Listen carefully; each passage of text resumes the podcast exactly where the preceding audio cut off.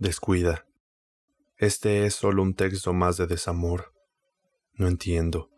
Dices que yo no soy el amor de tu vida, que para ti todo es una rutina, que tienes sueño, que hoy me quieres pero mañana me lastimas, que para ti esto es querer, que das lo mejor a pesar de que ambos sabemos que eso no lo es, que me amas sin saber las razones, que estás conmigo porque te da miedo perder, que me apoyas en los momentos más oscuros de mi existencia, aunque honestamente desde hace días no te he sentido cerca. No entiendo. Dices aferrarte a mí, pero ante las primeras tormentas me sueltas. Me besas con los ojos cerrados como si de verdad yo fuera una persona especial en tu camino. Me comparas con tus amigos, me repartes tu tiempo a tus anchas, me destrozas los intentos de hacerte sentir bien. No entiendo.